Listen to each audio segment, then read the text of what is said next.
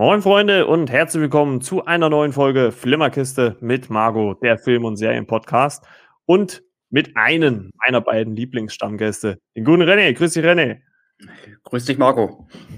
Ja, und äh, wie ihr ja schon in den äh, ja, letzten Wochen gemerkt habt, habe ich ja äh, so ein bisschen allein die Stellung gehalten, ähm, was allerdings natürlich nicht heißt, dass äh, René und Timo hier nicht mehr zu Gast sein werden. Äh, wir haben bloß aufgrund ja, unserer ganzen Recaps hat sich so viel Content aufgestaut, den ich zwischendrin ja schon oder zumindest schon vorproduziert hatte. Und den habt ihr jetzt äh, im Prinzip gehört in dieser Zwischenzeit. Ähm, an dieser Stelle schon mal einen großen Dank an alle, die sich die äh, Stirb langsam Episode, die wir aufgenommen haben, äh, angehört haben. Die kam nämlich sehr, sehr gut bei euch an.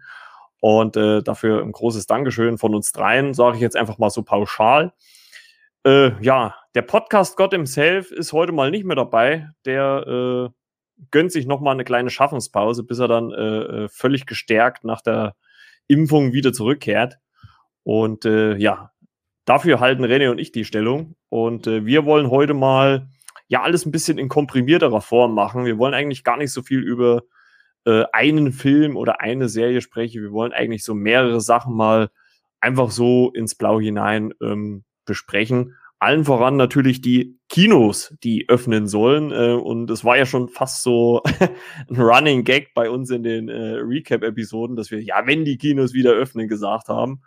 Und, und ja, jetzt sieht's ja wirklich danach aus, dass äh, zumindest in absehbarer Zeit die Kinos wieder aufmachen. Ähm, der gute Timo hat gesagt, bei ihm im Norden, angeblich schon jetzt in den nächsten Tagen, bundesweit einheitlich, angeblich ab 1.7. Äh, Wäre natürlich mega, wenn das klappen würde. Und also ich würde mich auf jeden Fall riesig darüber freuen, vor allem, weil es auch zeitlich recht gut passen würde.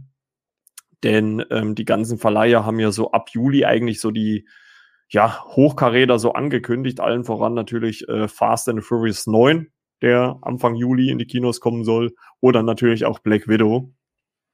Und äh, ja, wie sehr freust du dich denn äh, eventuell auf die äh, Kinos, äh, die wieder aufmachen, René?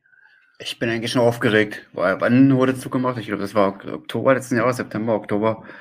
Ich weiß den mhm. Monat schon gar nicht mehr vor lauter Enttäuschung. Aber das wäre schon extrem gut, wenn es weitergehen würde im Juli, wenn das wirklich safe wäre, bundesweit. Und auch die Lieblingskinos der Innenstadt, die kleineren Kinos, die Independent-Kinos, dass die wieder aufmachen.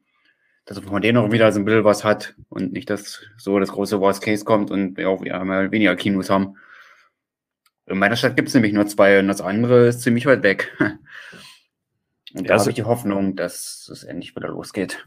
Genau, ne, ist ja bei mir auch nicht anders. Ich habe ja hier im Podcast schon gesagt, dass äh, das nächste Kino, was ich hier wirklich, ja, keine Ahnung, zehn Kilometer von mir weg habe, dass das eigentlich, ähm, ja, äh, eigentlich nicht mehr aufmachen soll. Ich weiß gar nicht, wie da jetzt der Stand der Dinge ist, ob da mittlerweile mal jemand äh, Neues als äh, Investor eingestiegen ist. Also bin ich auch erstmal gespannt dann ab Juli, was, auf was dann da dran steht, äh, ob es denn doch wieder aufmacht oder nicht. Aber was ich grundsätzlich einfach dazu sagen wollte, wäre halt einfach, dass ich finde, dass da, und ich glaube, die Sinister-Gruppe, das habe ich gelesen, bin ich der Meinung, ähm, dass die schon gesagt haben, ja, wenn, dann müssen wir eine einheitliche Regelung finden. Ne? Also, dass wirklich überall die Kinos nach gewissen Standards aufmachen können. Und weil so ein Flickenteppich nützt halt auch den Verleihern nichts, weil wenn sie nicht wissen, wo sie den Film ja im Prinzip zeigen können, äh, macht es auch keinen Sinn. Ne? Also dann ist es halt auch sehr, unwirtschaftlich, muss man auch dazu sagen. Also wenn dann alle oder keiner, bin ich der Meinung. So sehe ich das auch, ja. Ja. Es muss gebündelt werden für alle und dann sollte das doch funktionieren. Und gerade bei Kinos, denke ich mal, das, sind das Dinge, die kann man kontrollieren. Auf ja, Hygienebasis und so weiter, was wir ja alles letzten Monate kennenlernen mussten. Ja, es war ja schon, war, es war ja schon letztes Jahr so, dass das, äh, und ich würde mal behaupten, das war ja gerade noch so die mildeste Zeit von Corona oder nach dem Start von Corona, so im Sommer, ähm, wo die Kinos ja auch offen hatten. Und es ging ja auch. Also äh, da, äh, obwohl, also ich muss sogar sagen, es war äh, für mich als Kinozuschauer sogar ganz angenehm, weil du halt immer eine Reihe zwischen dir und den nächsten Gästen frei hattest. Also du hattest nie den Fall, ich weiß nicht, ob es dir auch immer so ging, aber äh, so ging es mir öfters im Kino, dass äh, gerade wenn du jetzt so einen Blockbuster gesehen hast und hast halt irgendwie einen vollen Saal gehabt, dass genau der, der noch mal einen halben Meter größer ist wie du, sich direkt vor dich gesetzt hat und du dann einen Film, der vielleicht zwei, zweieinhalb Stunden geht, immer nur links, rechts, links, rechts, weil ansonsten hast du immer nur seinen Hinterkopf gesehen. Also, ah, ja, der Klassiker, ja. Nee, ja, das, das, das ist, und unterhalten im Kino, das ist oh, immer so, so, das brauchst du nicht, ey. Ja, also ich halt darum, sitzt ihr riesig einfach irgendwo ganz hinten in den Reihen und setzt euch noch vor den kleineren, ey, das ist doch, naja. Na gut, Plätze kann man sich halt aussuchen im Kino, das, damit muss man wohl zwangsweise leben, aber ja, mhm. gerade, wie du sagst, mit den Reihen frei, da kann man das variieren, da kann man mal zur Seite springen, nach rechts oder links und sich da hinsetzen. Wenn da gerade keine andere Menge Leute sitzt oder Familie, da kann man da verrücken. Aber so ja. im klassischen Sinne war das schon sehr, sehr nervig. Ja, da hattest du keine Ausweichmöglichkeiten gehabt. Die, die hättest du jetzt zuletzt dabei sogar einen Vorteil, dass es Kino leerer ist. Ja, also äh, wie gesagt, vom, vom, vom Filmvergnügen, vom Sehvergnügen her fand ich es schon, äh, ich meine, klar, für die Kinos muss man natürlich sagen, ist es blöd, weil natürlich dadurch Einnahmen flöten gehen, wenn sie halt nur ein gewisse Kontingent an Sitzen verkaufen können. Ähm, aber für mich als Konsument war es dann schon schöner, weil du dich halt einfach mittig hinsetzen konntest und die hat halt nicht so niemand ähm, ja die Sicht die Sicht versperrt. Also das fand ich eigentlich ganz angenehm. Ja, mal gucken, wie es dann wenn es weitergeht. Ja, also wir bleiben natürlich am Ball, ähm, wie ihr ja wisst, und äh, das haben wir ja auch schon am Ende von Falcon gesagt, werden wir die Loki-Serie, die ab 9. Juni, also es wurde vorgezogen von 11. auf 9. Juni, ähm, wöchentlich erscheinen wird, also immer mittwochs. Ne? Disney, Mittwoch ist der neue Freitag, so. und äh, die werden wir auf jeden Fall auch recappen. Sechs Folgen sollen es sein. Ähm, die Trailer und und Clips und Spots äh, sehen auch ziemlich interessant aus. Also da könnt ihr euch schon mal drauf freuen. Und da werden wir, zumindest wir werden es versuchen, wieder alle drei äh, zusammen zu sein, also äh, mit dem Podcast Gott himself. Ja. und äh, ja. Ja, Kinos, wollen wir mal das Beste hoffen. Äh, wir bleiben natürlich am Ball und werden, äh, falls sich da natürlich auch was äh, ergibt, darüber natürlich im Podcast dann auch nochmal sprechen. Das kann man ja mit an die Recaps dann noch mit ankoppeln. Das ist ja jetzt äh, kein Problem oder sollte kein Problem sein. Aber grundsätzlich, ich glaube, wir alle äh, freuen uns mega drauf, wieder ins Kino gehen zu können. Ähm, und ich sag mal, selbst wenn jetzt manche Länder, Bundesländer schon vorbrechen, jetzt wie jetzt halt auch ähm, Schleswig-Holstein, da wo Timo lebt, ähm, ist es ja sogar auch wieder eine Chance, nochmal vielleicht ein paar alte Filme im Kino zu bringen. Ne? Oder zum Beispiel, wie wir es ja auch schon besprochen haben, den Snyder Cut. Ne? Also das wäre natürlich auch mega, wenn man den so als Überbrückung mal im Kino gucken könnte, wenn denn äh, schon vor dem 1. Juli im Kino aufmachen könnte. Ne? Das wäre also, ein Traum. Ja, also äh, ich meine, wir haben uns ja schon in der Vergangenheit drüber unterhalten, aber äh, gerade jetzt so, bevor, also wenn jetzt wirklich diese, diese Regelung kommt, okay, ab 1.7. darf wieder überall die Kinos öffnen, dann hat man jetzt noch mal vier Wochen Zeit, wirklich mal vielleicht ältere Filme, Klassiker ähm, einfach zu zeigen. Und ich glaube, auch die Filme würden gehen. Also äh, ich sage einfach nur mal Jurassic Park.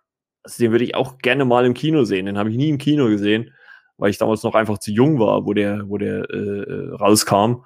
Und, oder halt zurück in die Zukunft. Also, das ist ja nur mein Steckenpferd. Das ist der Film, der meine ja, Kindheit und so weiter. Also die Trilogie, die würde ich gerne im Kino gucken. Also meinetwegen auch hintereinander. Also ich setze mich da auch sechs Stunden hin, da habe ich auch kein Problem mit.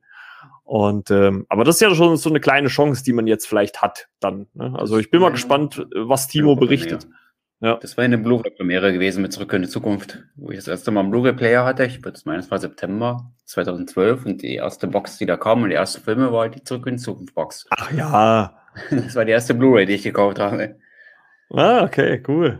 Ja, ich habe äh, Zurück in die Zukunft ja sogar noch als äh, äh, die, die Älteren würden es kennen als VHS-Kassette. Ui. Ja. Das ist die Reihe. Das sie ja. verkaufen. Die, die nein, nein, nein, nein, nein. in der Vitrine, wird hoffentlich jeden Tag abgestaubt.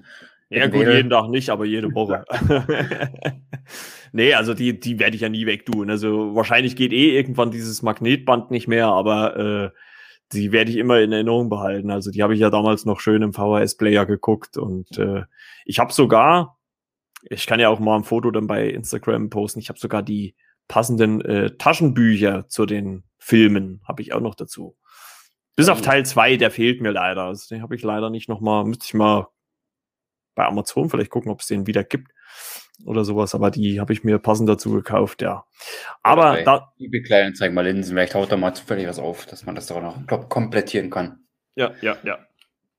Genau, also wir sind grundsätzlich äh, dafür und hoffen, dass die Kinos äh, öffnen und wir dann alles Mögliche sehen, was äh, auf was wir schon so lange warten. Also mittlerweile ja mehr als ein Jahr, fast anderthalb Jahre. Denn äh, man muss schon sagen, ähm, ich weiß nicht, also wir haben es ja auch schon im, im Podcast schon mal besprochen, es, es, es macht auch was anderes, wenn man halt einfach einen Film im, in, auf der großen Leinwand sieht. Ne? Also wir hatten ja auch so ein bisschen die Diskussion um Blake Widow, ähm, der kommt ja auch parallel zum Kinostart auf Disney Plus. Und äh, da habe ich auch ganz klar gesagt, also wenn ich die Wahl habe, wenn ich die Wahl habe, Kino oder Streaming, dann würde ich ganz klar ins Kino gehen. Sag ich so, wie es ist. Weil, Bin ich auch dabei, ja.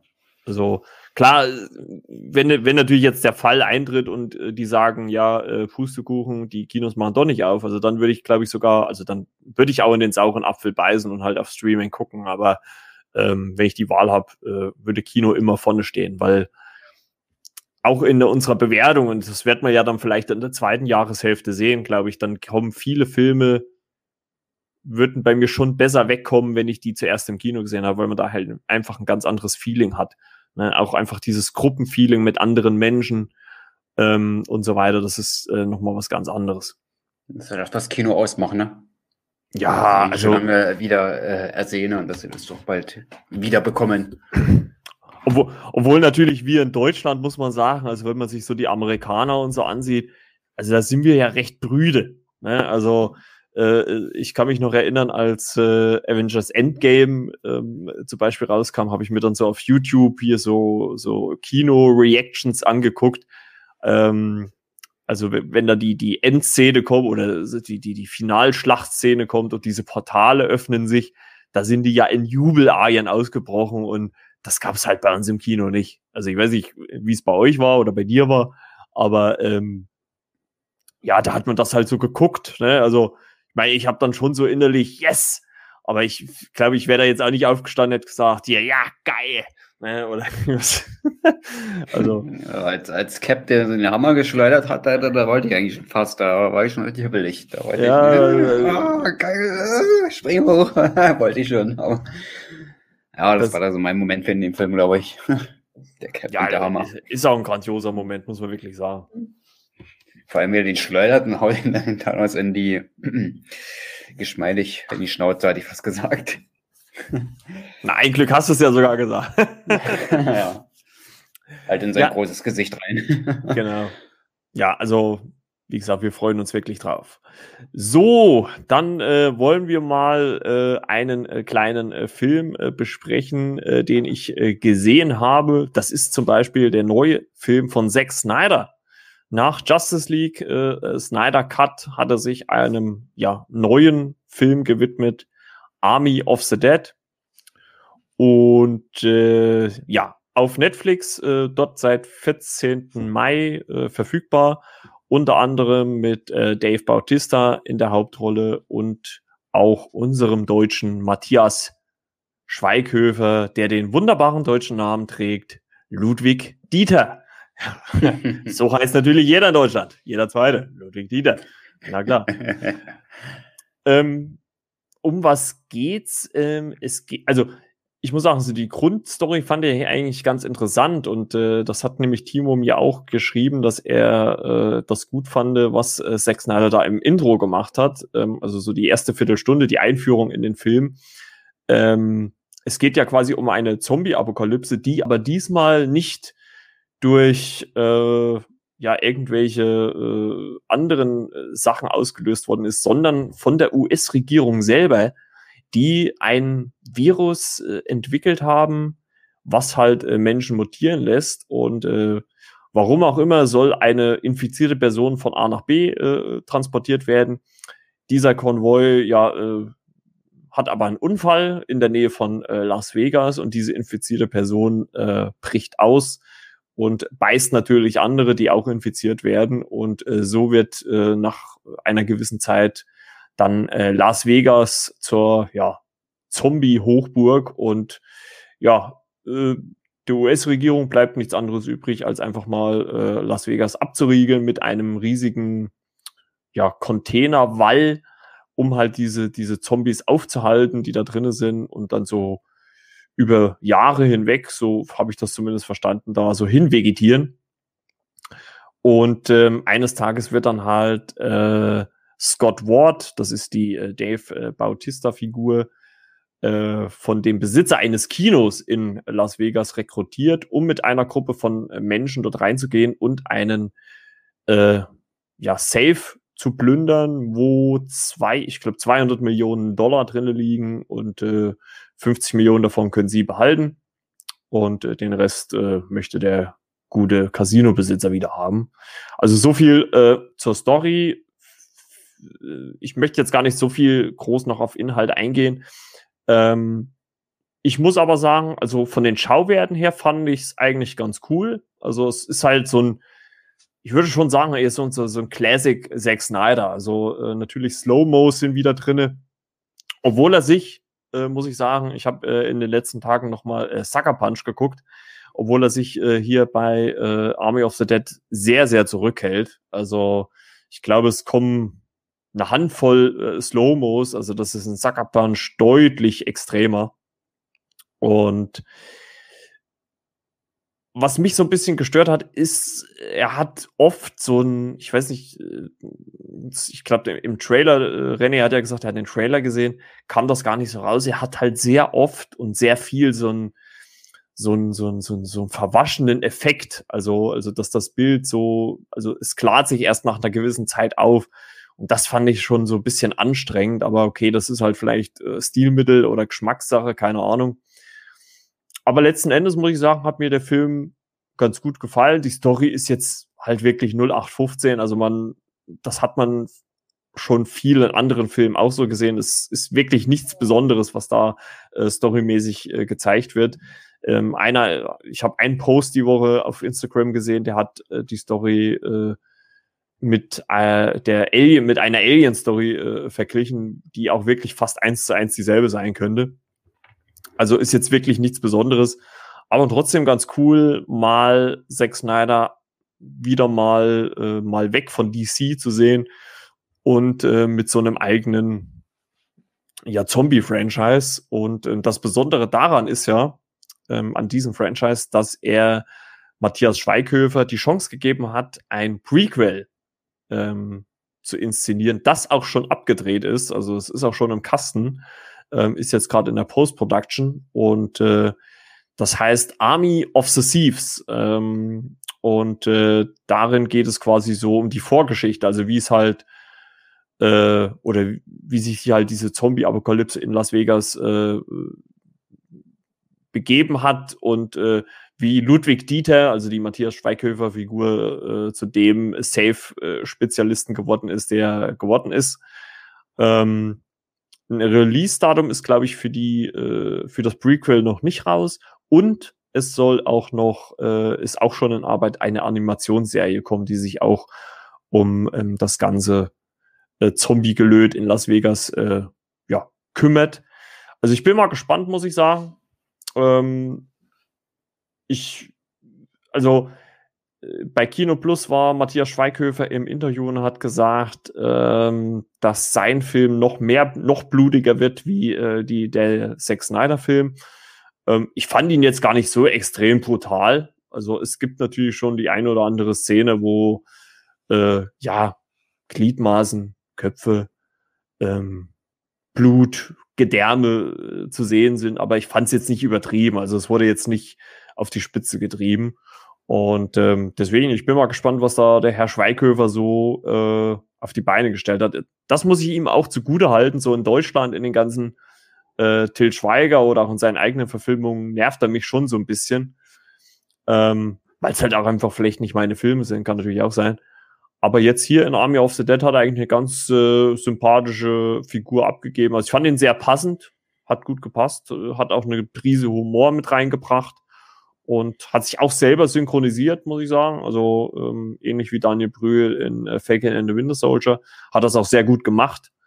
Ähm, ein schlechtes Beispiel ist für mich ganz ehrlich äh, Diane Krüger, die hat sich ja in diesen äh, Nicolas Cage-Verfilmungen, dieser Abenteuerverfilmung selbst synchronisiert. Und das war, das ging gar nicht. Also, hm. das, das, und das, also da, da merkt man vielleicht dann nochmal die Klasse, den Klasseunterschied. Also, ähm, das, das kann Herr Schweighöfer und auch Herr Brühl deutlich besser und authentischer. Oder, oder auch Christoph Walz natürlich. Also, äh, der synchronisiert sich ja auch selber in Deutsch. Äh, beziehungsweise auch, glaube ich, sogar in Englisch spricht er sich auch. Also, ein guter spricht er sowieso, aber er synchronisiert ja auch noch mal drüber. Also, ja, also auf jeden Fall von mir ähm, jetzt, also keine grandiose Empfehlung für Army of the Dead, aber ich finde, es ist mit Sicherheit einer der besseren Netflix-Filme. Und ähm, auf jeden Fall mal einen Blick wert. Also wer jetzt auf Zombie steht, wer Dave Batista mag, also Tracks aus äh, Guardians of the Galaxy, der sollte da auf jeden Fall mal reingucken. Ja, ich habe den Trailer auch gesehen und habe mich eigentlich relativ gut angesprochen, wo ich sage, hm, das ist nicht so klassisch, klassisch extrem Zombies. Zombies sehen auch ein bisschen anders aus, ne? Im mhm. Trailer ging ja vor, die sind auch etwas cleverer, ne? Die von der Aufmachung her sind etwas anders. Und da kann man schon gespannt sein. Ja, gut, es gibt halt äh, verschiedene. War da sogar so ein Zombie-Elvis, den man dann auch gesehen hat in Las Vegas. Der sah aber deutlich äh, schlanker aus als der echte Elvis in den letzten Jahren. Und ich sage, hm, schöner Gag. Aber es hat mit Las Vegas natürlich gepasst, weil er relativ oft aufgetreten ist. Und Schweighöfer, muss ich sagen, hat auch einen relativ guten Eindruck in den Trailer schon mal gemacht, ähm, auch von Dialogen her, also Dialogwitz, also mit einem guten Trailer, drei Minuten, sieht man jetzt nicht so viel, aber habe auf jeden Fall Bock, den Film noch mal zu sehen und bin gespannt, wie der Schweighöfer dann so drauf ist. Ich, mir war er auch eher so nervtötend aufgefallen in anderen Filmen oder eine Vielzahl seiner anderen Filme, aber da bin ich echt schon gespannt. Gerade schon von Snyder jetzt das Nachwerk von Justice League zu sehen, also den Snyder Cut, wie das visuell das also aufbereitet hat, äh, mhm. wie sagt man so schön, Visitenkarte nicht, aber halt ja, sein Stempel halt, wie das für den Film halt aussieht, ne, wer das halt insgesamt gestaltet hat, da bin ich auch mal gespannt. Also da kann ich, äh, da kann ich auch nur empfehlen, das ist, äh, ich glaube, eins, zwei Tage nach dem Release von Army of the Dead mit aufgeploppt äh, bei Netflix, gibt's auch das Making-of dazu. Ähm, ich habe es noch nicht ganz durchgeguckt, ich glaube, ich bin so bei der Hälfte, aber wirklich sehr, sehr interessant. Also kann man ruhig auch mal reingucken, wie das so Zack Snyder, ähm, wie die so alles gemacht haben und so weiter und so fort. Also äh, wirklich cool, da so ins, ins äh, in, die, in die Hintergründe des Ganzen zu gucken. Und ähm, ja, auf jeden Fall eine Empfehlung von mir. Ist ein Visionär, der gute Zack, und der darf man gespannt sein, weil ich bin auch gespannt, was er außerhalb des Ziels auch noch so auf die Beine stellen wird. Ja gut, also so wie ich das jetzt auch gelesen habe in den letzten Tagen, ist ja das Thema DC anscheinend äh, ad acta gelegt. Also er will sich wohl jetzt vermehrt auf eigene Projekte stürzen. Also ich meine, was man dem Mann halt einfach nicht äh, äh, abschreiben kann, ist halt, das ist halt ein sehr visueller äh, Regisseur. Also Bilder kann er halt einfach.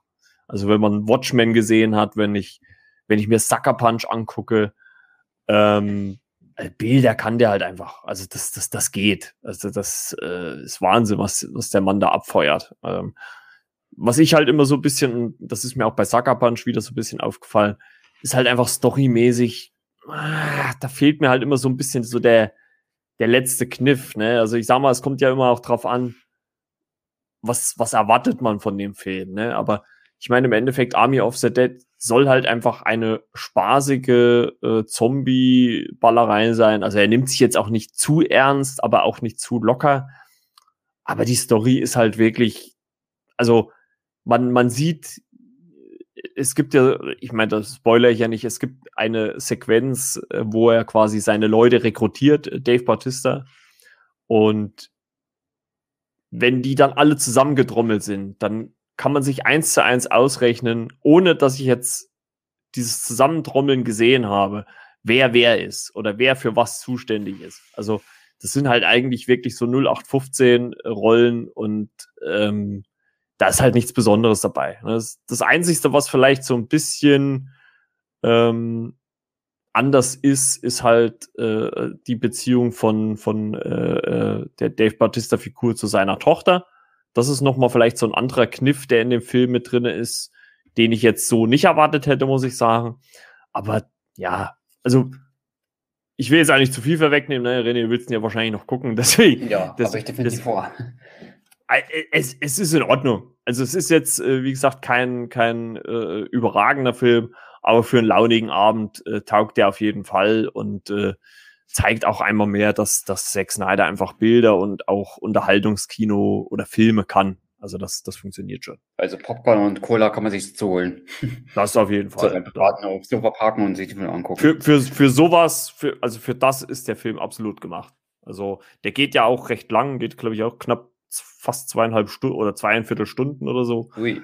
Ähm, ja, also es gibt da so ein bisschen Momente so zwischendrin, die ziehen sich auch ein bisschen, aber ähm, letzten Endes ist man schon äh, ganz gut bedient und äh, man muss auch sagen, ähm, ohne jetzt äh, zu viel vorwegnehmen zu wollen, also es besteht zumindest die Möglichkeit auch aus äh, auf einer Fortsetzung. Also nicht nur ein Prequel, auch ein Sequel wäre theoretisch denkbar.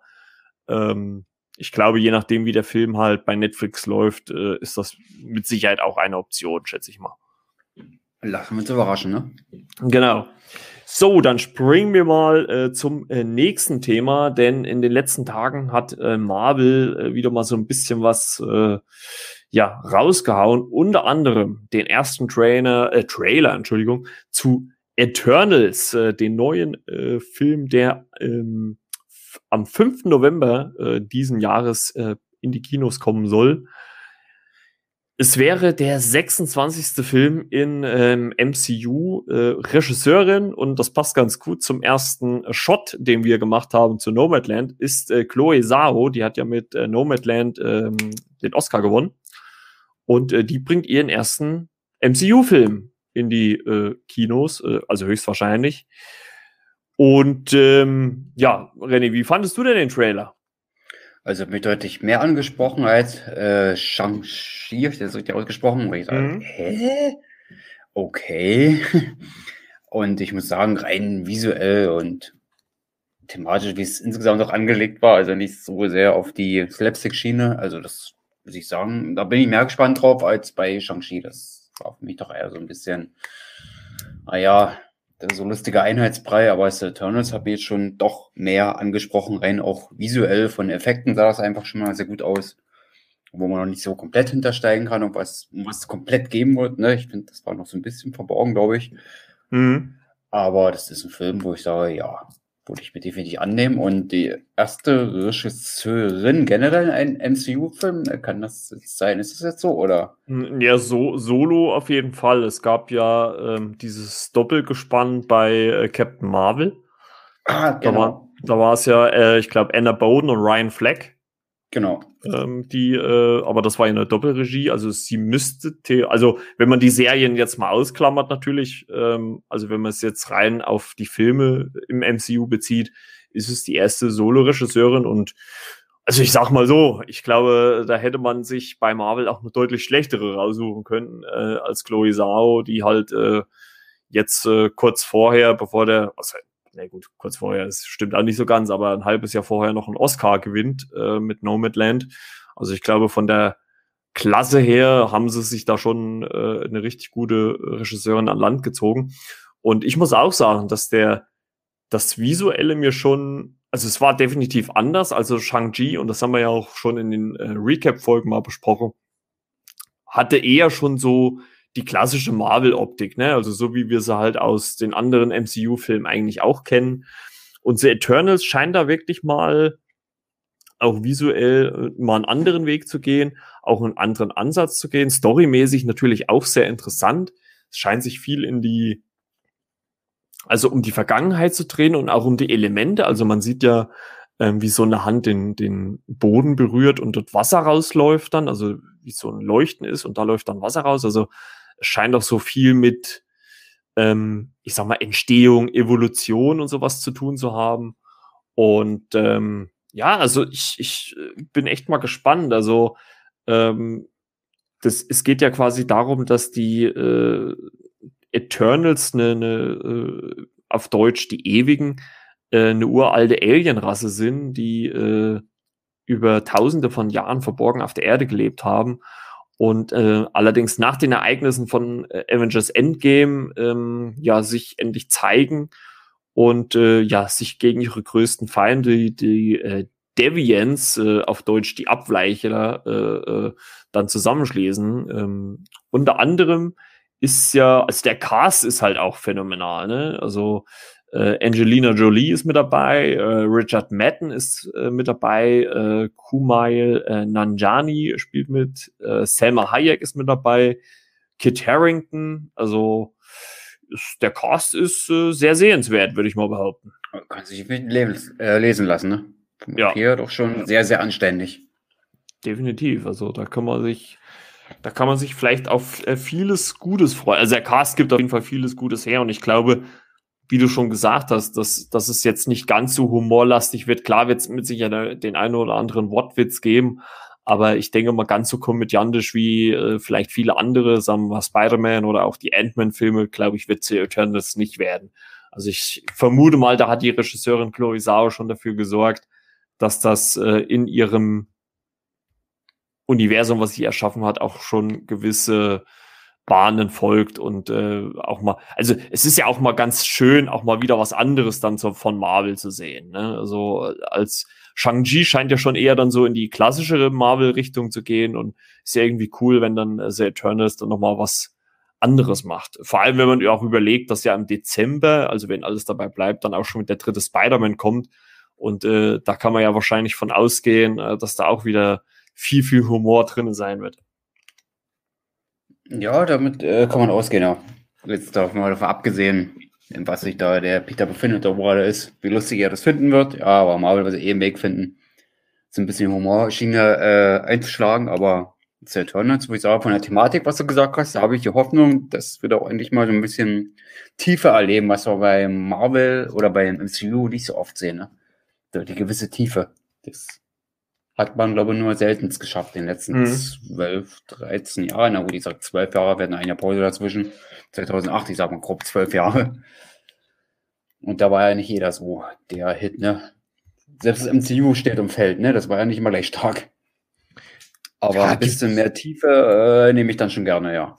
Ja, klar, also äh, nehme ich gerne hin. Also äh, und ich, ich vertraue da, wie gesagt, auch der Regisseurin, dass die da das auch schafft, ähm, das in dem Film vernünftig umzusetzen. Also, weil ich schon finde, dass klar ist, ist Marvel und gerade im MCU, das ist Unterhaltungskino, das soll Popcorn-Kino sein.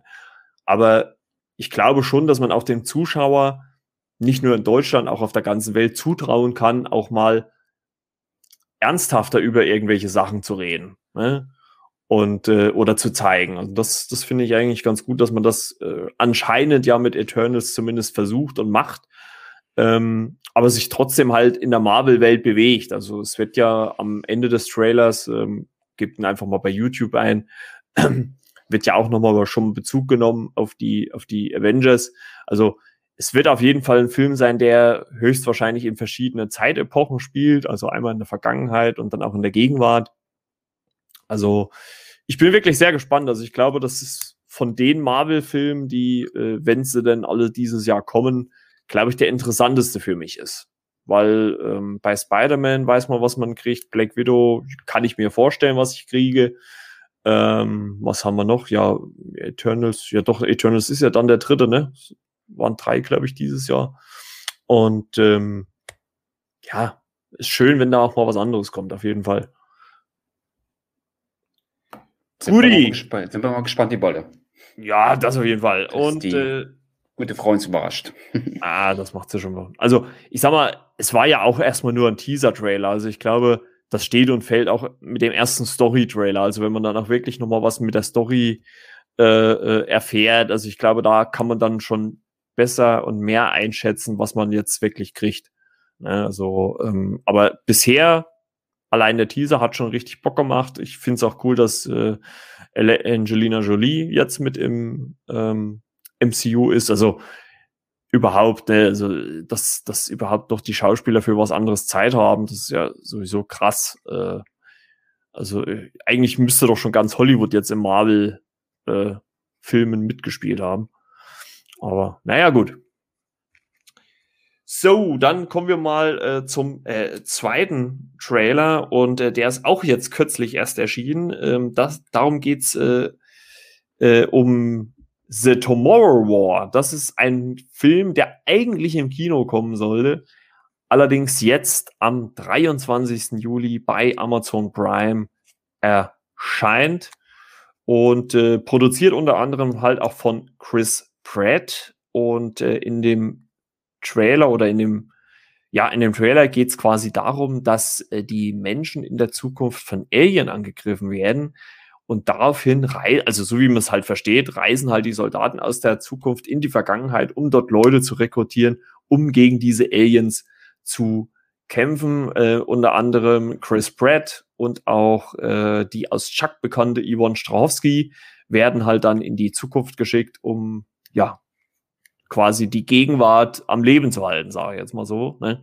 Und ähm, also gerade äh, Chris Pratts Figur wird als äh, Vater etabliert in dem Trailer. Und äh, er sagt, glaube ich, auch, ja, ähm, wenn ich meine Tochter retten will, äh, muss ich die Welt retten. Und äh, ja, also ich fand das, also ich finde die, die Geschichte, die Prämisse ganz cool, dass, dass man halt dieses Zeitreise-Element mit reinbringt und halt ich finde diesmal halt auch mal andersrum, dass halt jemand aus der Zukunft in die Vergangenheit kommt und dort die Leute mitnimmt. Weil normalerweise ist es ja oft in Zeitreisefilmen so, okay, wir müssen das, was in der Zukunft passiert, aufhalten, indem wir in die Vergangenheit reisen. Und hier ist es ja so, dass sie quasi nur die Soldaten aus der Vergangenheit holen, um halt in der Zukunft mit denen dann zu kämpfen. Also das, die, die Grundprämisse, die Grundgeschichte finde ich ganz interessant, muss ich sagen. Obwohl es, wie ich die ersten Sekunden gesehen habe, schon so ein bisschen Trash-Charakter hat, ne? Also auch nicht so viel Story, also eine große, sehr große Story sollte man nicht erwarten oder Tiefgang. Das wäre nee, bei nee, das, das, auch verkehrt. Das glaube ich auch nicht. Also das, das scheint auch wirklich dann so ein bisschen Effektspektakel zu werden, weil man sieht ja dann gerade auch so gerade in den finalen Minuten, Sekunden des Trailers, ähm, dass es da schon eine riesige Effektschlacht gibt also ich glaube, die Story wird auch sehr dünn sein. Ich kann mir ja nicht vorstellen, dass da jetzt so viel Tiefgang sein wird. Ähm, aber wenn das äh, ja gut geschrieben ist, äh, wenn das ein schnelles Pacing hat und nicht zu viel Leerlauf zwischendrin, glaube ich, wird das ein ganz guter, unterhaltsamer Film. Und die andere Seite muss man natürlich auch sagen, wenn der im Prime-Abo mit enthalten ist, dann äh, ja, dann nimmt man den halt auch gerne mit. Ne? Also wenn ich den jetzt nicht zusätzlich bezahlen muss, ähm, ist ja alles cool. Und Chris Pratt hat ohnehin so seinen gewissen Unterhaltungswert, egal wo der jetzt mitspielt. Ja, obwohl ich sagen muss, da finde ich, er spielt ja eigentlich, was das, also gerade wenn das so seine Humorschiene fährt, eigentlich fast immer dieselbe Figur. Ne? also, also wenn man jetzt äh, Guardians nimmt, wenn man jetzt äh, äh, Jurassic World nimmt oder jetzt auch so den Anfang hier von The Tomorrow War, äh, man kann ja die Figuren alle nebeneinander stellen. Also im Prinzip ist er ja immer derselbe. Also äh, irgendwie habe ich immer das Gefühl, Chris Pratt spielt Chris Pratt. Ne? Also, aber ist ja jetzt eigentlich schlimm. Es ist ja auch schön. Also äh, in, in, Guardians of the Galaxy ähm, macht er auch viel aus, finde ich, mit seinem Humor. Ne? Oder auch in Avengers war er, war er ja auch im Zusammenspiel mit Chris Hemsworth als Tor äh, gerade am Ende, ne, die, die, die Asgardians of the Galaxy und sowas hier. Also, das fand ich schon richtig gut. Also, was man dahergehend äh, auch sagen kann, äh, mittlerweile ist es halt auch wirklich definitiv bestätigt, dass Chris Pratt und auch die Guardians in Tor 4 mitspielen. Also, werden auf jeden Fall eine Rolle haben. Also, wir werden sie auf jeden Fall schon vor Guardians of the Galaxy 3 sehen, also was mich auch sehr, sehr freut. Aber ich habe schon irgendwie Bock auf The Tomorrow. Ähm, wenn ich zwar jetzt so äh, ein bisschen mal auf die Laufzeit gucke, zwei Stunden zwanzig, huiuiui, ich glaube, äh, da muss man ein bisschen aufpassen, dass äh, da nicht zu viel ja, Stillstand in der Mitte ist. Das könnte ich mir bei so einem Film gut vorstellen, dass man so eine Pseudo- Geschichte spinnt, äh, die so ein bisschen Tiefgang zeigen soll, der eigentlich gar nicht vorhanden ist. Aber ich lasse mich natürlich gerne überraschen und äh, soweit ist der 23. Juli jetzt auch nicht mehr weg. Und ähm, vor allem finde ich es auch ganz cool, dass Yvonne Strahovski wieder mal zu sehen ist. Die habe ich auch schon länger nicht mehr gesehen. Also freue ich mich drauf. Also, wie gesagt, bei Prime könnt ihr euch vormerken, merken ab 23. Juli. Guti. Und äh, dann wurde kürzlich angekündigt und äh, jeder, der Renés Blog äh, elversfilmkritiken.com äh, verfolgt, der hat äh, mit Sicherheit auch die Artikel dazu äh, gelesen. Äh, ab 18. Juni kommt Love Victor Staffel 2 zu Star auf Disney Plus und äh, ich glaube zu der Serie oder gerade jetzt erstmal zur ersten Staffel kann äh, René auch vielleicht noch mal ein paar Worte verlieren, oder? Ja, ja gut, es gab nur einen Artikel, der ich dann wöchentlich mal so ein bisschen aktualisiert. Es mhm. geht ja dann um den Victor, ne? Also es ist quasi die Anschlussgeschichte von Love Simon, von dem äh, Mainstream-Kinofilm. Also es war ja so der erste, wie soll ich das jetzt sagen? Also es war jetzt eine Thematik, ja, es geht mir jetzt um Homosexualität, ne? Und es war ja, Love Simon war jetzt quasi so der erste Film, der es in dem Mainstream-Bereich so etabliert hat, die ganze Thematik. Und Nick Robinson, der in dem ersten Film der Hauptdarsteller war, der den mhm. Simon gespielt hat, der ist da Mitproduzent in der Serie. Ah, okay. Und hat das quasi mitproduziert. Und da gibt es auch mehrere Bücher, glaube ich, davon. Da ist auch noch eine Geschichte, da handelt es um Mädchen oder so.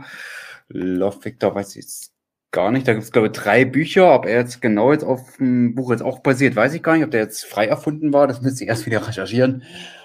Äh, weiß ich jetzt alles gar nicht aus dem Kopf, weil letzten Wochen so viel passiert. Aber es wird wieder zehn Folgen geben, habe ich gesehen. Mhm. Und es wird direkt an der ersten Staffel anschließen. Also es geht dann nahtlos weiter. Also die hat natürlich Cliffhanger gehabt, weil ich natürlich nicht verraten, was passiert ist.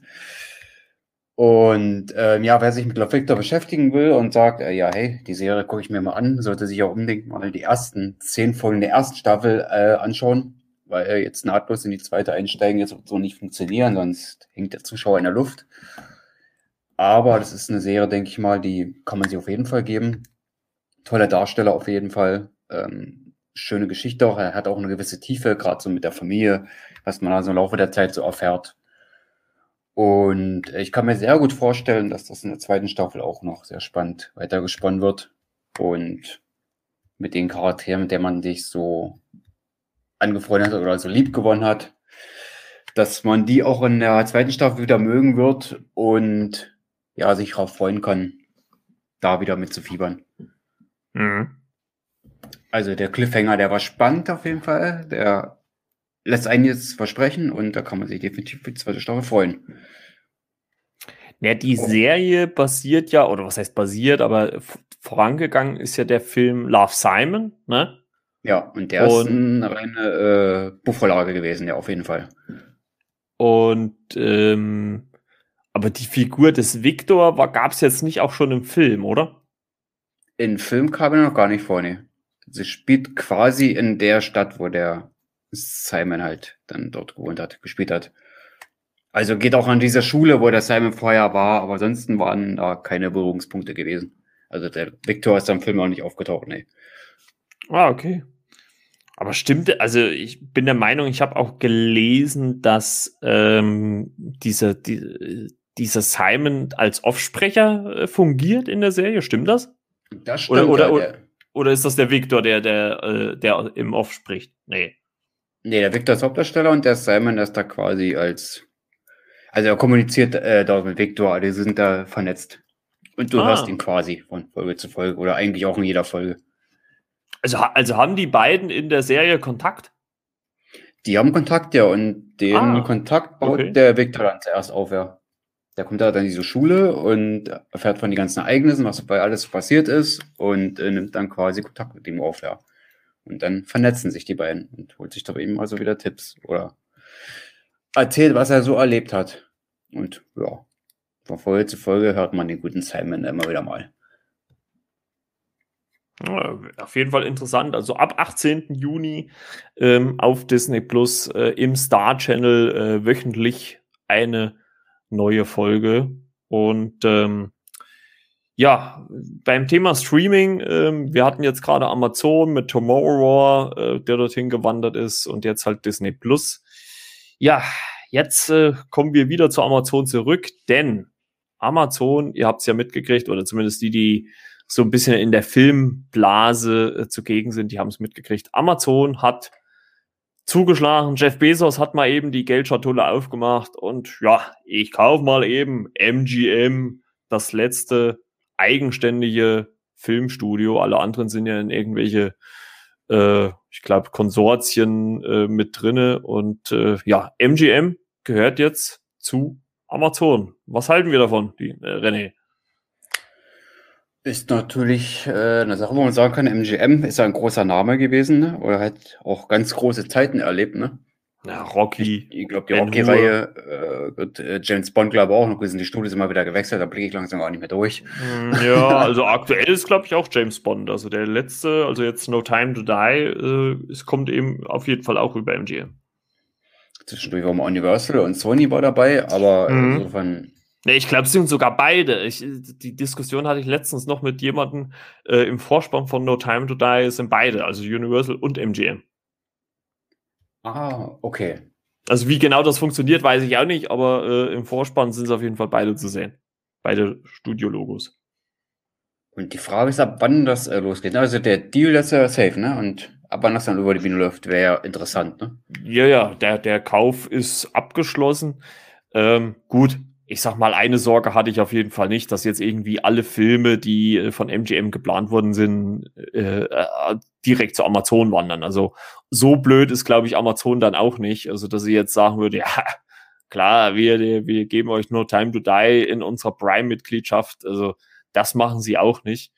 Ähm, weil man auch in der Vergangenheit oft gesehen hat, dass äh, Amazon eigentlich seine Eigenproduktion oder eingekauften Eigenproduktion, in Anführungszeichen, ähm, auch teilweise immer noch selber ins Kino gebracht hat. Also äh, die werden jetzt einen Teufel tun und alle Filme bei sich ähm, ja ins Streaming schicken. Ähm, klar kann man davon ausgehen, dass viele MGM-Produktionen, äh, wie zum Beispiel die Rocky-Filme, ähm, Ben Hur, wie gesagt, habe ich ja schon angesprochen, äh, Vikings gehört, glaube ich, mit dazu. Ähm, ja, viele, viele andere Sachen. Also ich habe irgendwo gelesen letztens, ich glaube bis zu 4000 äh, Filme, ähm, die damit dazugehören. Also äh, es ist wirklich ein großes, äh, weites Feld und ähm, ja, das, das, äh, ja, wie ich das finde, ich meine, ich bin da immer so ein bisschen hin und her gerissen. Ich meine, auf der einen Seite ähm, lag, glaube ich, MGM schon recht lange in ein bisschen finanzieller Schieflage. Ne? Also ich glaube, so dieses James Bond-Franchise war irgendwie so das Einzigste, was sie wirklich noch so, ja, wirklich über Wasser gehalten hat. Mm, deswegen finde ich es gar nicht mal so schlimm, dass, dass Amazon äh, die jetzt gekauft hat. Wenn natürlich, also wenn Amazon dann trotzdem dabei bleibt und seine äh, Filme dann trotzdem, also die Filme, die zumindest jetzt schon mal produziert sind oder die vielleicht auch gerade in Produktion sind, bringt. Und wenn das gegeben ist, dann habe ich da absolut nichts dagegen, wenn da äh, irgendwann im Kino äh, vorneweg steht Amazon und äh, dann MGM. Also da habe ich absolut kein Problem mit. Also das, es ist so, dass äh, MGM-Produktionen jetzt dann noch mit dem beiden sind. Das ist auch so, dass eine Studios andere Studios aufkaufen und das dann komplett funktioniert oder dann quasi weg ist das Alter. Aber so ist es nicht, ne? Ja gut, wie das genau dann läuft, ist glaube ich noch gar nicht so raus. Also es, letztendlich ist jetzt erstmal der Kauf nur besiegelt. Was das letztendlich für Auswirkungen hat, das werden wir auch wahrscheinlich erst in den nächsten Wochen oder Monaten erfahren. Ähm, es wäre natürlich schade, wenn das ja klassische MGM-Logo und das kennt ja jeder von uns, ja, wenn das verschwinden würde. Ne? Also ähm, wir haben es ja schon, wir haben es ja schon selber angesprochen mit Fox. Ähm, wäre natürlich schade, wenn MGM da irgendwie verschwinden würde. Also ich, ich hoffe schon, dass Amazon vielleicht so viel Herz hat und sagt, ja gut, selbst wenn wir die gekauft haben, lassen wir die ihr Logo trotzdem noch und was weiß ich, man kann ja MGM, äh, äh, äh Amazon Company irgendwas drunter schreiben oder sowas und dann ist ja auch gut. Ne? Also äh, genaue Details sind noch nicht raus, aber der Kauf äh, ist besiegelt und was auch recht schnell ging. Also ich glaube, von den Gerüchten bis hin zum Kauf waren es keine zwei Wochen. Ei, hui. Also das ging wirklich sehr, sehr schnell. Also es wundert mich eigentlich auch, dass da die, die, also gerade die Kartelle da hier, äh, das Kartellamt in den USA ist ja dann bei sowas immer recht vorsichtig. Aber wahrscheinlich hat auch diese ähm, finanzielle Schieflage von, von MGM dazu geführt, dass man halt da nicht viel entgegenzusetzen hatte. Also ja. Da waren wir relativ schnell mit dem Papierkram. ja, ich sah ja, Jeff Bezos hat mal schnell äh, die paar Milliarden da rausgeholt. Und äh, ja, ich habe gerade noch mal geguckt, äh, parallel dazu, äh, bis zu 4000 Filme von MGM könnten jetzt, also es geht natürlich auch nicht nur um aktuelle Filme, sondern auch, auch um alles, äh, was schon mal produziert war. Äh, bis zu 4000 Filme könnten jetzt zu Amazon wandern, auf lange Sicht natürlich. Ähm, und natürlich auch Serien, The Handmaid's Tale zum Beispiel gehört auch dazu. Oder wie gesagt auch Vikings, die Hobbit-Filme. Ja, die äh, Rocky-Filme, ne? Da haben wir Rocky, die Rocky-Reihe. Ja. Da haben wir schon mal achter weg von den 4000. Ja, wenn es als klassische Studio noch bestehen bleibt und die weiter noch Produktion machen, ich finde, damit könnte ich noch eher leben, als wenn ein Studio, äh, Studio jetzt komplett seinen eigenen hm. Streaming-Channel macht. Ich glaube, Paramount hat das zumindest in den USA gemacht, ne? Da finde ich ja schon doch eine Variante, die Amazon das gemacht hat, mit der könnte ich leben. Das ist nicht alles so extrem von Studio zu Studio äh, im Streaming-Portal so aufgesplittet wird. Weil wenn du alles sehen willst, dass du da alles abonnieren musst, das würde in dem Fall ja nicht so sein, sondern sind im etablierten Dienst ja schon quasi mit drinne, wo das mit reinwandert. Also damit kann ich dann eher noch leben, wo ich sage, dem würde ich eine Chance geben. Und natürlich abwarten, äh, muss, wie das natürlich dann aussehen soll im Gesamten. Ne? Ja, eins ist dann natürlich auch mal Fakt. Also äh, wir haben es ja jetzt schon gemerkt, nachdem Star zu Disney Plus gekommen ist. Ähm, ich glaube, so langsam wird für Netflix auch die Luft dünn. Denn wenn die Filme noch alle von MGM auch noch abgezogen werden. Also, ähm, weil jetzt mittlerweile gibt es sogar, ich weiß nicht, entweder ist mir das die ganze Zeit nie aufgefallen, äh, mittlerweile gibt es auch auf YouTube, beziehungsweise äh, Netflix postet das, glaube ich, auch bei Instagram, ähm, gibt es jetzt auch einmal im Monat ein Video, welche Lizenztitel verschwinden werden. Und äh, ja, wenn man da immer mal so guckt, was kommt im Juni, was geht im Juni, da denke ich mir auch schon, na, da wird es aber langsam schwierig für Netflix äh, hier am Ball zu bleiben. Also die müssen schon ganz schön kämpfen. Also, ja, jetzt mit äh, Eigenproduktion kannst du auch nicht alles am Damm halten. Gut, Cobra Kai ist zwar jetzt abgedreht, aber das dauert auch noch ein bisschen, bis das kommt. Irgendwann, das muss auch erstmal noch. Ja, so die ganzen hoch. Werden. Die Post-Production, das dauert ja, gehen ja noch Monate ins Land, der das dann rauskommt.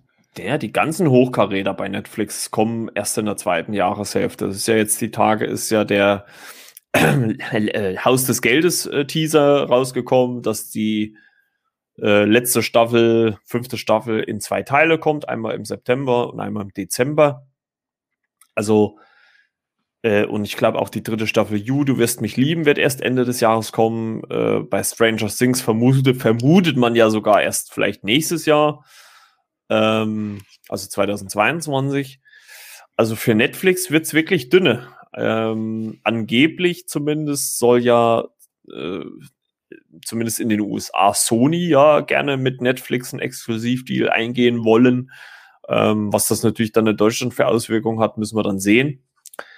Aber man merkt schon durch diese Konzentrat Konzentration äh, der, der äh, Streaming-Dienste, also sei es jetzt Disney Plus oder jetzt auch Amazon mit MGM, ja, da muss Netflix aufpassen, dass die wirklich nicht hinten runterfallen. Auf der anderen Seite muss ich sagen, finde ich es auch wieder ganz gut, dass man jetzt nicht zehn Streaming-Dienste braucht, um alles zu gucken, sondern vielleicht maximal drei und kann damit wirklich, was weiß ich, 90 Prozent seiner Sehgewohnheiten abdecken.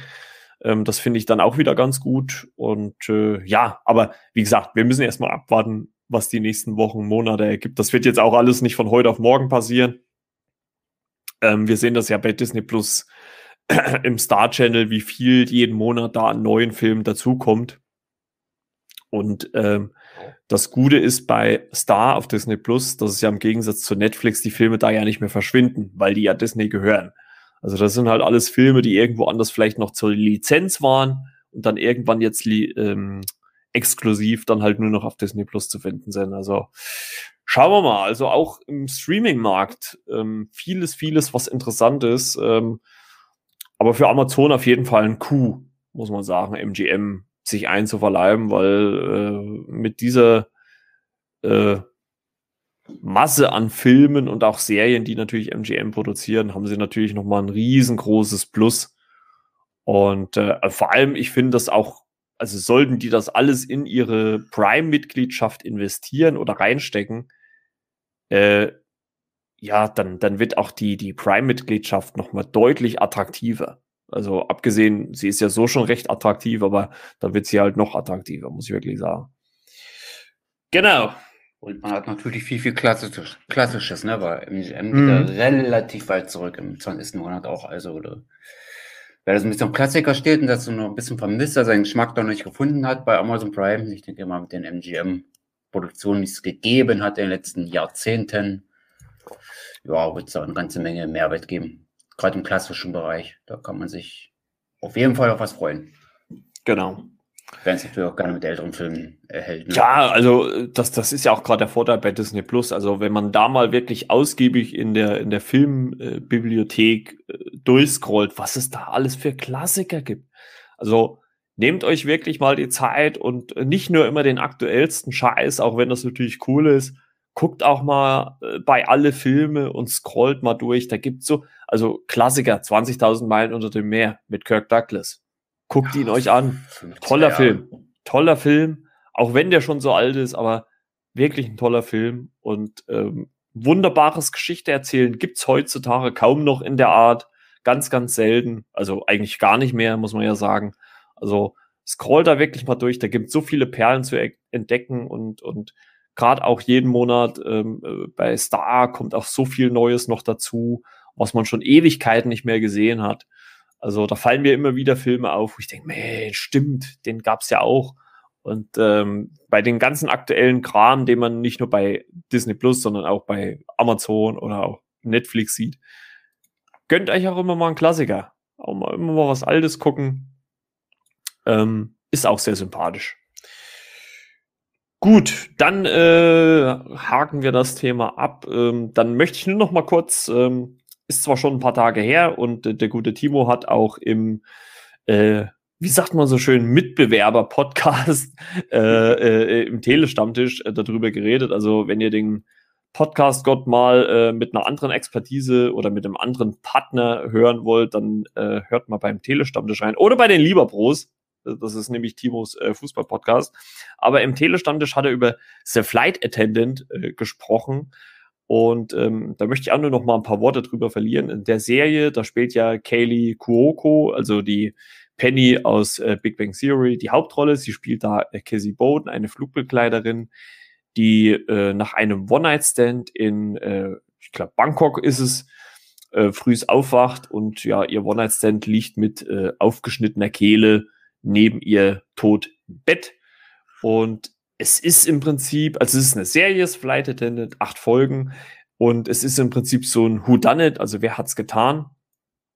Und ähm, das Besondere an der Serie ist, finde ich, dass sie, dass die Figur Cassie Bowden immer wieder Flashbacks hat. Also sie, sie, sie hat so, so, also so gefühlt so ein inneres Zwiegespräch mit dem Ermordeten.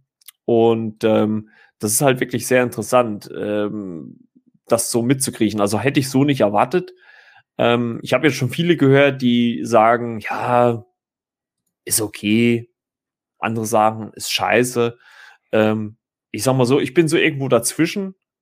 Ich fand schon, dass man äh, vielleicht äh, die Story ein bisschen schneller hätte erzählen können. Also ich glaube, nur eine Folge weniger oder zwei Folgen weniger ähm, hätten dem Ganzen gut äh, getan auch die Figur der Cassie Bowden handelt manchmal ein bisschen unbedarft. Aber was ich mir danach so gedacht habe, ja, wie würde ich reagieren, wenn ich irgendwo in einem fremden Land äh, äh, in der Situation aufwache? Ja, weiß ich nicht. Also klar würde ich jetzt nicht das gleiche machen wie sie, höchstwahrscheinlich, aber äh, also flüchten. aber ähm, ja, also ich glaube schon, dass ich, dass ich auch Probleme hätte, mit der Situation umzugehen. Aber letzten Endes muss ich sagen, die Serie sehr unterhaltsam. Ähm, es war erstaunlich gut zu sehen, wie äh, es äh, Kaylee Kuoko geschafft hat, nach, wie lange lief jetzt Big Bang Theory? Zwölf Jahre, 13 Jahre? Ähm, 12, 13 Jahre Company, ja. Ja, ja. Ich sag, ich sag jetzt einfach mal zwölf Jahre, wirklich nochmal. Also man hat in der Serie endlich mal gemerkt, dass diese Schauspielerin auf jeden Fall deutlich mehr kann als äh, in zwölf Jahren Big Bang Theory.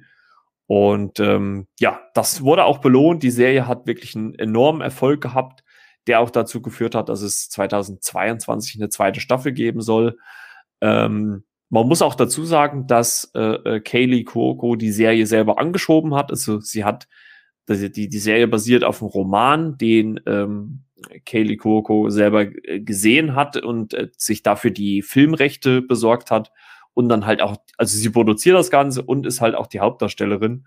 Und ähm, ist wirklich tolle Serie, toller Look, HBO-Qualität und äh, ihr wisst alle, wenn HBO was macht, dann haben die ein, ein sehr großes äh, Interesse daran, sehr gut auszusehen und das macht die Serie. Ich finde auch, dass sie höchstwahrscheinlich viel an Originalschauplätzen gedreht hat, was der Serie auch so ein bisschen ihren eigenen Charme noch gibt. Und es gibt zwar nicht viele so A-Lister-Schauspieler in der Serie, also ich glaube, Kaylee Coco ist schon so diejenige, die da heraussticht vom Namen her. Aber ich muss wirklich sagen, dass nicht einer der Schauspieler in der Serie irgendwie äh, abfällt oder sowas. Also sie bringen alle eine solide Leistung. Es macht Spaß, der Figur zuzugucken, auch wenn sie sich manchmal ein bisschen naiv verhält. Aber ähm, nichtsdestotrotz äh, sehr unterhaltsam. Ähm, ich fand schon das Ende so leicht vorhersehbar. Also ab einem gewissen Punkt, ich würde sagen, so ab Folge 5, 6, kann man sich schon denken, wohin die Reise geht. Aber trotzdem ist es interessant, der Figur dabei natürlich zuzusehen, wie sie äh, ja ihren eigenen Fauxpas versucht dann aufzuklären. Also äh, ja, kann ich nur empfehlen, auf Prime äh, bei uns hier in Deutschland zu sehen. Acht Folgen ähm, alle so im 45-Minuten-Bereich ungefähr. Und äh, wie gesagt, 2022 irgendwann dann mal die zweite Staffel. Ja, ansonsten sind wir schon durch, glaube ich, ne, für unser kleines äh, kunderbunden Mix. Äh, oder hast du noch was, René? Ich denke, wir haben es abgearbeitet. Ne? Netflix hatten wir dabei, wir hatten Prime dabei gehabt, ähm, Disney hatten wir gehabt. Genau. Serien cool. zum Film haben abgedeckt. Marvel auch wieder dabei. DC Cobra, indirekt. Cobra Kai hast du erwähnt, ist abgedreht, die vierte Staffel. Also äh, hat ja auch große Beliebtheit bei Netflix, ne? Äh, Cobra Kai. Also, und angeblich soll ja eine fünfte Staffel auch schon bestellt sein. Also da kann man sich noch auf vieles, vieles freuen, was da noch kommt. Also ich Schande über mein Haupt. Ich weiß nicht, ob du da schon mal hinguckt, aber ich habe noch bisher noch nicht eine Folge gesehen. ich habe alles verschlungen. Ja, ich, ich, es ist, es ist halt einfach so, die Zeit fehlt halt einfach alles so zu gucken. Also es ist, äh, aber man hört wirklich nur viel, viel Gutes. Ich habe jetzt eigentlich ehrlich gesagt noch keinen gehört, der gesagt hat, boah, nee, also das kannst du dir nicht geben oder sowas. Also es hat wirklich einen sehr guten Ruf, die Serie. Das kann ich so bestätigen, ja. Und ich freue mich für den Tag, äh, dass du das anguckst, also die Zeit finden wirst und dann, ja, was du dann drüber sagen wirst. Das würde genau. mich dann sehr interessieren. Ansonsten, gibt's denn was Neues auf deinem Blog, bevor wir jetzt hier das, wie, wie sagen wir immer so schön, bevor wir hier den Schleife drum machen? was Neues auf dem Blog gibt's nicht, aber so im Star Wars Bereich, da ist so ein bisschen was in der Mache. Also es wird auch eine Weile noch so weitergehen. Das geht alles so strikt nach Reihenfolge. Nicht wie es rauskam, sondern wie die Geschichten erzählt wurden. So mhm. gerade mit Star Wars Geschichte hatten wir Episode 2. Nee, der Pilotfilm war 2008 tatsächlich den sie damals zerrissen hatten, den hatte ich als Kritik online gestellt. Das hatte ich zusammen mit Tech Germany gemacht. Ähm, der Experte schlechthin äh, in Sachen Star Wars und da arbeiten wir zusammen. Da geht es gerade an die Serie. Da sind die Staffeln dann geschichtlich auch so ein bisschen dann durcheinander. Also es wurde als eine Reihenfolge ausgestrahlt, quasi, also so chronologisch, erste, zweite, dritte Staffel, aber das Story Arc, das ist halt dann alles ein bisschen verschieden. Und ja, dann kann es sein, dass du mal in einer Staffel was hast, was noch vor der ersten gespielt hat und so weiter. Du hast da vor dem Film ja auch noch zwei Folgen. Eine aus der ersten Staffel, eine aus der zweiten, gab es auch einen Artikel darüber und dann der Pilotfilm. Und an die Pilotfilm geht es quasi erstmal mit drei Folgen der dritten Staffel weiter und dann springt es halt in die erste. Und das wäre mal dann so schön auftrieseln in Artikeln. Und ja, da können die Leser dann gespannt sein, die es mit Star Wars halten oder vielleicht noch ein bisschen mehr erfahren wollen und dann richtigen Experten haben, wie ich mit dem Tech Germany, also der Erik, der da mit mir zusammen schreibt und ich, der quasi noch da so ein bisschen dazulernt, weil ich bin auch nicht so der volle Experte von Star Wars. Filme ja, aber Serie ist dann halt noch ein bisschen was anderes und ja, können die Leser gespannt sein. Und dann gibt es halt noch Sachen, wo ich dann so ein bisschen was schreiben will. Die eine Kritik, Klassiker werden noch kommen, ist noch geplant. Ghostbusters natürlich und um mal einen zu nennen aus den 80er Jahren. Ja, aber das, das sind alles Wochen, Monatsprojekte, das kommt nie als gleich morgen. Genau. Ja, aber wird schon was los sein, ordentlich die nächsten Wochen. Ja, auf jeden Fall äh, Empfehlung noch einmal. Äh, ich selber bin ja nicht so der riesige Star Wars-Fan. Äh, The Bad Batch, ähm, Animationsserie, jetzt auf Disney Plus verfügbar. Ich glaube mittlerweile schon bei der dritten, vierten Folge oder sowas.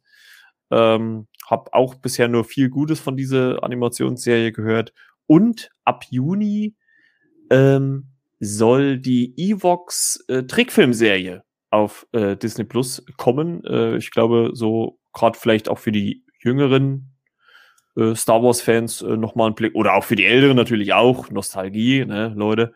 Ähm, guckt mal gerne rein. Und auch der Evox-Film, äh, also Realfilm, den gibt's ja auch, äh, kommt auch. Ähm, mal sehen, ob wir den vielleicht, also vielleicht können wir den auch mal irgendwann mit in den Podcast mit rein tun, weil äh, man könnte ja auch mal so wie so ein kleines Classic-Special einfach mal machen, wo man so ein paar ältere, ältere Perlen einfach mal sich rauszieht und die hier im Podcast bespricht. Und ich glaube, im offiziellen Kanon von der Story her ist das, glaube ich, gar nicht so verwurzelt, die Ewoks. Ich glaube, die könnten sogar für sich alleine äh, stehen. Dass man ja, sagt, ich glaube. Das kann man so klassischer Sicht dann auch mal so gucken. Ja. Aber ich glaube, da müsstest du wirklich mal Tech Germany nochmal fragen. Der kann da wahrscheinlich ein bisschen mehr dazu sagen. Also ich, ich, ich glaube es aber auch Fall. nicht. Aber ich glaube es auch nicht, dass die Kanon sind. Das ist, glaube ich, einfach so ein eigenständiger äh, Film äh, gewesen. Ja, ja, gut. Dann äh, äh, guckt auf jeden Fall bei Rennes auf Rennes Blog vorbei, elfersfilmkritiken.com. Äh, Link findet ihr in den Show Notes ähm, und äh, natürlich werde ich auch Rennes Instagram-Link äh, mit reinpacken, der zweite Blick, falls ihr das einfach eingeben wollt. Und ansonsten bewertet und abonniert bitte den Podcast, also bewerten müsst ihr jetzt nicht unbedingt, aber, aber abonnieren wäre schön. Und äh, also lasst vielleicht auch mal Feedback da, einmal flimmerkiste.yahoo.com oder ihr könnt uns auch, also entweder René oder der zweite Blick, äh, mich, äh, Flimmerkiste mit Margot oder der Videothekar äh, über Instagram anschreiben, wenn ihr irgendwelche Vorschläge, Kritik, wie auch immer habt, äh, immer her damit. Und ja, das war unser kleines äh, Roundup, äh, wo wir mal so ein paar Themen ähm, abgehandelt haben. Wenn euch das gefällt, dann äh, ruhig auch mal her damit. Äh, mal, weil wir wollen, wir sind auch viel am überlegen, wie wir mit den äh, Podcast-Themen so jonglieren.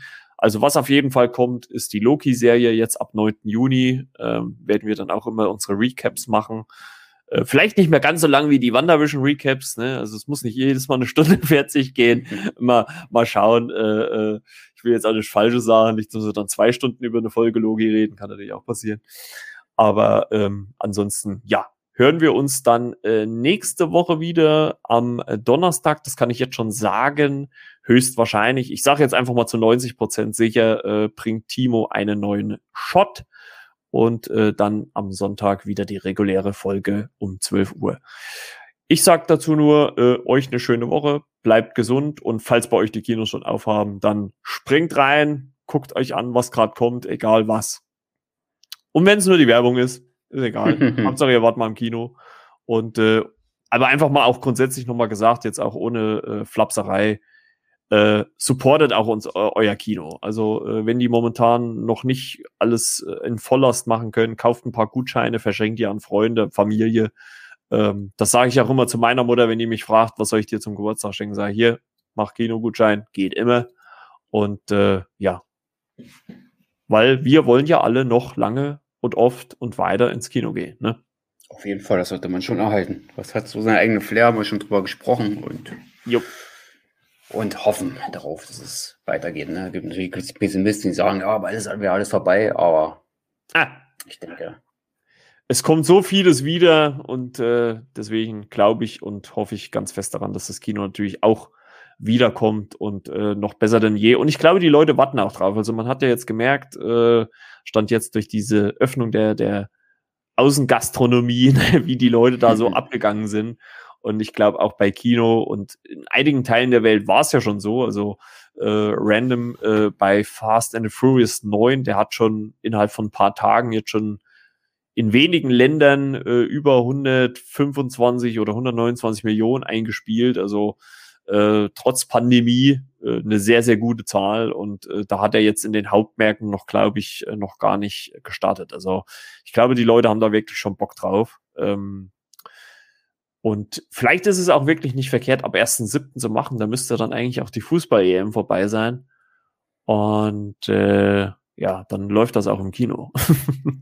Eigentlich könntest du die Serie Loki auch ins Kino setzen. Ich glaube, die Leute wollen jede Woche für die Folge daheim reinrennen. Oh ja, das wäre sich super lohnen, glaube Ja, ja, das glaube ich auch. Die, also Schauwerte hat es auf jeden Fall genug. Ja, aber ich war ja schon am ab, abmoderieren, deswegen, ähm, ja, mach mal eine Schleife drum. Äh, danke, René, dass du äh, wieder mit am Start warst. Und so Mitte der nächsten Woche, so Wochenende, da könnt ihr im Blog gerne nochmal reingucken. Ähm, gerade so Loki, weil ich gerade als äh, vor, äh, was sagt man, um quasi in den Dunstkreis reinzukommen, so ein Vorgeschmack, weil ich natürlich zu Thor Ragnarok äh, eine Kritik noch bringen, ne? Alles, was mit Loki zusammenhängt aus den MCU-Filmen. Äh, Film 1 und 2 sind natürlich schon drinne. Und der dritte kommt dann nächste Woche Mitte der Woche, beziehungsweise Wochenende, quasi als Vorgeschmack zur Loki-Serie. Und was damit zusammenhängt, wird natürlich noch Kritik geschrieben. Und zur Figur Loki dann selbst, das weiß ich noch nicht, wie das aussehen wird. Aber da soll vielleicht auch noch was kommen und da so ein bisschen Hintergrund zu finden zu der Figur. Also da kann man immer noch relativ viel erzählen. Und ja, da können die Leser und Zuhörer auch gespannt sein, was euch da so erwarten wird im Fall Loki. Der ist ja ein Fall für sich quasi. Ja, und ich sage ein Ministerium, ich sage ein Ministerium, nicht Fall, sondern ein Ministerium. Ne? Du weißt nicht, woher. Ah, und mal gucken, was die Serie.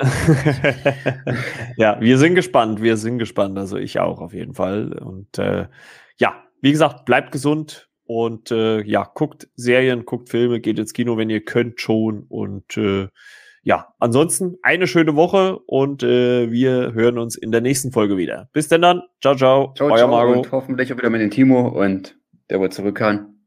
Ja. Ich der festen Überzeugung. Und Timo, die Legende, Podcast-Gott, alles Liebe, alles Gute. Ja. Und so einfach kann er nicht weg, der hat Vertrag bei uns. Nein, nein, nein, der Knebelvertrag. Hat keine Ausstiegsklausel, keine Ausstiegsklausel. alles klar. Macht's gut, Leute. Tschüss. Ciao, ciao.